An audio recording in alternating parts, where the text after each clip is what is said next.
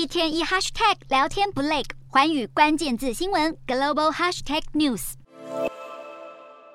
在风雪交加的平安夜，三辆满载非法移民的巴士从美墨边境千里迢迢开到华府，将人丢包在美国副总统贺锦丽的家门口。有些人只穿了薄薄的运动衫和短裤，在零下八度的低温中瑟瑟发抖。将这些中南美洲移民丢包在此的是德州州长艾伯特。为了抗议拜登政府的移民政策，他多次将移民送往民主党执政的城市。但美国正迎接四十年来最冷的耶诞周末，艾伯特这番政治操作被批评实在太过残忍。白宫也谴责这样的行为相当可耻。当地援助组织已经将移民带到庇护所，给他们热食和保暖的衣服。而还困在美墨边境的移民处境也是相当煎熬。在墨西哥德州边界寻求庇护的非法移民，顶着零下的低温，窝在街头互相依偎，身上裹着棉被，只露出双眼。还有人设法生火，围着火堆取暖。原本期盼前总统川普以防疫为由驱逐非法移民的第四十二卷法案失效后，就能入境美国。大批移民冒着酷寒，携家带眷追求美国梦。没想到美国最高法院下令暂时维持法案。相关规定会如何变动，迟迟没有结果，让这些非法移民无所适从。